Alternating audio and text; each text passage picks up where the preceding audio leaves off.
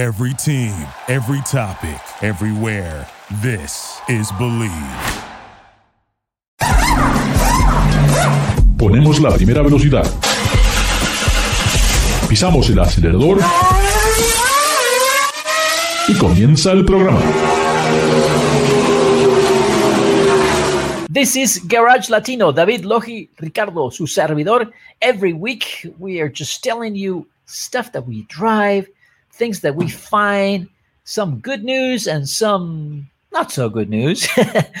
uh, remember, if you want to find David Logi in YouTube, you go look and check for Autos and Gear.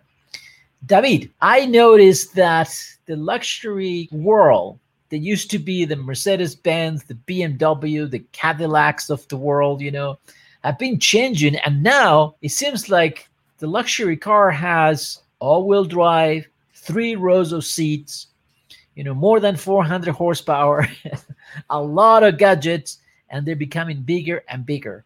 I, I just, you know, for this year, for 2022, uh, in the luxury market, we have the Lincoln Navigator, the Cadillac Escalade, and now we have the Jeep Grand Wagoneer, and they are loaded. These cars are really loaded with features, luxury. I mean, I'm very, very impressed. These are big cars, and people love them. Yes, of course. Uh, you you were mentioning uh, the uh, the SUV market, but uh, let's uh, let's let's uh, be let's focus focus on this.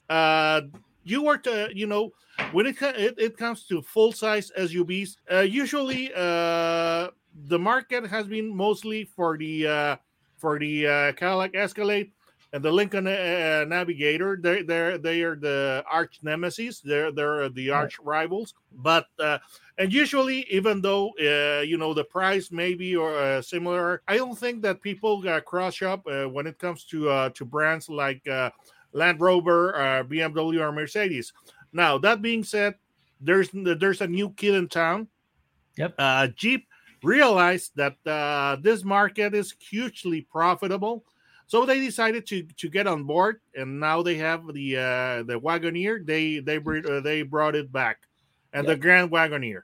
Yeah, I, I, I've been I've been very impressed with the Grand Wagoneer uh, because I guess because I did not expect it from Jeep, you know, and I- I'm so used to the Lincoln Navigator and the Escalade being rivals that I, you know, it took me by surprise, and I thought there was going to be something different. Uh, the interior really got my attention. I think they have done an outstanding job uh, in, in bringing this big vehicle into this world of luxury. Um, Well, uh, Ricardo, you know you know what they say. There there's a saying, the, and is the following: If you're going to uh, be the last to arrive the, uh, at the party, you have to be the best dressed. yeah, So that's true. the, the the one thing that the, that uh, Jeep had going for them is that they have been observing, but no, Jeep had the the benefit of uh, of uh, playing with the with the of uh, watching the the competitors, and uh, of course they decided that the the segment was attractive enough and and profitable enough to get into into in, into it, and they they brought the the Wagoneer and the Grand Wagoneer name and they they are doing it uh, very uh, very impressively. Uh, the the luxury uh, and the technology is is uh, really uh, uh, first rate. And this uh, this uh, you know these uh, these three vehicles are powered by very very good engines and and you know nothing new on that side uh, the, the general motors escalade is using the 6.2 uh, liter v8 which is the, the latest generation of the ls motors yes, uh, the Lincoln Navigator is using pretty much the, the Raptor engine, you know, the, the V6 twin turbo, 404 hor- 440 horsepower. And the uh, the Wagoneer, it's using the The Hemi Hemi. 5.7 392, you know, the 392 horsepower V8. And and the and the fi- uh, six point four. Now, don't don't for, let's not forget that the uh, the, the the Cadillac Escalade is available also with uh, with uh, an optional turbo diesel, a six cylinder turbo Yes. diesel, the three liter, which uh, lots of uh, of uh, nice gooey torque. Yes, But, and I, um, actually I like that. That's a very nice engine. I, I that would be my choice of engines for this type of vehicle. Now we have to mention that the Wagoneer, The 5.7 is a hybrid. Huh? It has a 48 volt hybrid system that it's Uh, uh, A mild hybrid, right? it's a mild hybrid, but it's a hybrid. It's a mild hybrid, but it is a hybrid. Well, Hey. yes, you, you know, but uh, a lot of uh, a lot of governments don't really uh, consider give, give them much uh, benefits when when it comes to uh, uh, you know uh, stickers and things like that, like the ones that uh, there are in California. Right. now, um, so uh, let's let let's talk about uh, this uh, this segment. It's it's very interesting that the that the uh, the the first one to get to get into that or the the first brand that saw that that, that saw us uh, an opening in, in that segment was Lincoln. Lincoln got uh, you know blindsided the the, the competition when uh, when it when it comes to luxury full size uh, body and frame SUVs when they uh, launched the the the, the Navigator, you know, uh, Cadillac was completely as, asleep at the caught asleep at the wheel with the, the the first one, and then of course Cadillac responded, and ever since the the battle has been uh, becoming more and more fierce. Yeah, that's right. And, That's right. uh, And, you know- and I think and I think with this Grand Wagoneer now they both have a headache because one Grand Wagoneer is pushing the segment. Uh, being a Jeep, it is a four x four. It has an excellent four x four system. Uh, Yes, but that's and, uh, quite quite impressive. And it has a ten thousand pound, you know, uh, towing rating. I mean, that's that's a lot of towing for for that for that for that segment. Yes, uh, they're, saying that they are outdoing uh, the uh, the Yukons and the uh, Tahoes and, and the important de- uh, departments. Now, the very interesting thing about the, about the Jeep is that uh, we have been talking the, so far about the Grand Wagoneer, but uh, and the Grand Wagoneer starts at eighty eight thousand four forty, Right. and can go to uh, one uh, hundred thousand one hundred and four thousand eight forty five. Whereas, uh, but you can get uh, Wagoneer, which is not the not grand as the Grand Wagoneer, and uh, the price is is pretty interesting because it starts at fifty eight thousand eight forty five and goes all the way to seventy seven thousand four hundred forty, which means that you know less technology and less luxury, but you know it's still uh, it's but I, I think I think the the the Wagoneer, the, the basic Wagoneer, I think it's becoming a competitor for the Suburban in a way. You know, the what? that- Uh, of course, no to the Tahoe. oh, the oh, the Tahoe, uh, Suburban or the Tahoe? Yeah, yeah, both of them. No, it- it's a Tahoe, uh, you know, because now they're having they're having a lot of spy photos of a longer Grand Wagoneer, which everybody was fully expecting because the uh, the the Grand Wagoneer that we have currently it has a length of uh, 214 inches, uh, almost two, 215 inches, which is equivalent to the uh, short uh, Escalade and the short Navigator. Of Yep. course, they're they're going to bring a, a long wheelbase version, a longer ver- version, and that's in that's in the works. And of course, that is going to be even more expensive. Now the you know all these vehicles they tend to because they're big and they're based on trucks they tend to ride you know, a little bit uh, you know like a truck like. Uh, the Navigator has a multi-link rear suspension.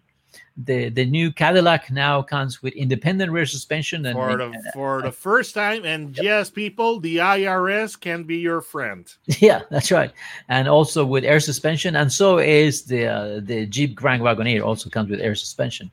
Um, uh, big three rows of, of you know third row seats. Um, in terms of technology, I have to say that the 38 inch screen on the Cadillac Escalade it's quite oh yes, impressive. oh yes, the OLED uh, HD screen is pretty is pretty amazing. yeah, that is. I just had I, I just had the uh, the the the uh, uh, the Escalade. As a matter of fact, I have the uh, the review of the new Escalade on, on my channel. Just uh, uploaded it uh, two days ago, and I was impressed by the uh, by the uh, screen, and uh, you know uh, it's got a uh, it's got very nice features like night vision, which is uh, pretty nifty.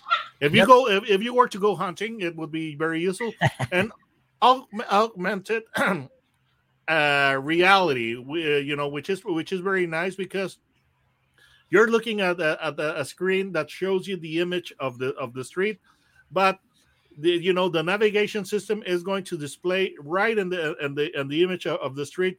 All the all the signs uh, if you have to turn left it's going to put an arrow showing you to turn left. If you go to uh, if you have to go straight it's going to show you right on the screen. So it's so it's it's a, a very nice piece of technology.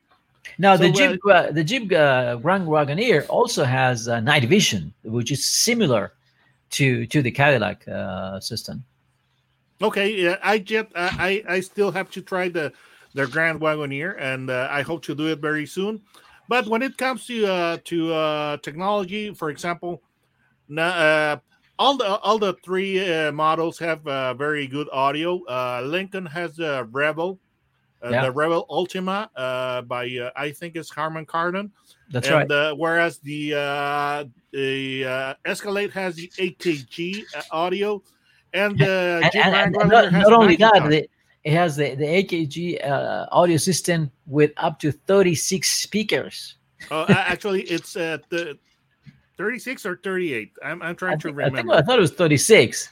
But that's quite a lot of speakers inside the vehicle, you know. Now, I have to say the, the Grand Wagoneer teaming up with McIntosh, uh, that's quite a lot of panache. I mean, that's a company that makes very exclusive audio systems.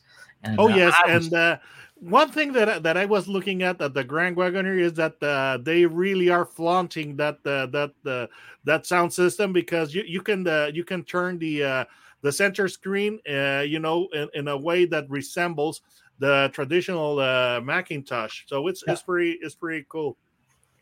So we need to sort of wrap up here because we're running out of time.